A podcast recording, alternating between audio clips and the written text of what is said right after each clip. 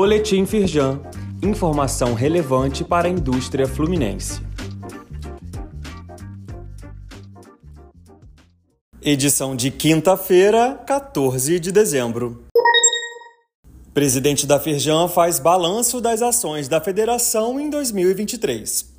Eduardo Eugênio Gouveia Vieira destaca o trabalho intenso de atuação junto ao governo federal e ao Congresso Nacional.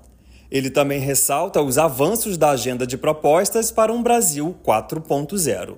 Leia na íntegra na Carta da Indústria. O link está neste boletim. Congresso derruba veto e desoneração da folha é prorrogada até o fim de 2027. A Firjan defende que a medida é fundamental para a competitividade das empresas e principalmente para a geração de empregos no país. São beneficiados 17 importantes setores da economia. Saiba mais no site da Firjan. Reunião de encerramento do Conselho da Firjan Norte destaca iniciativas em prol da competitividade.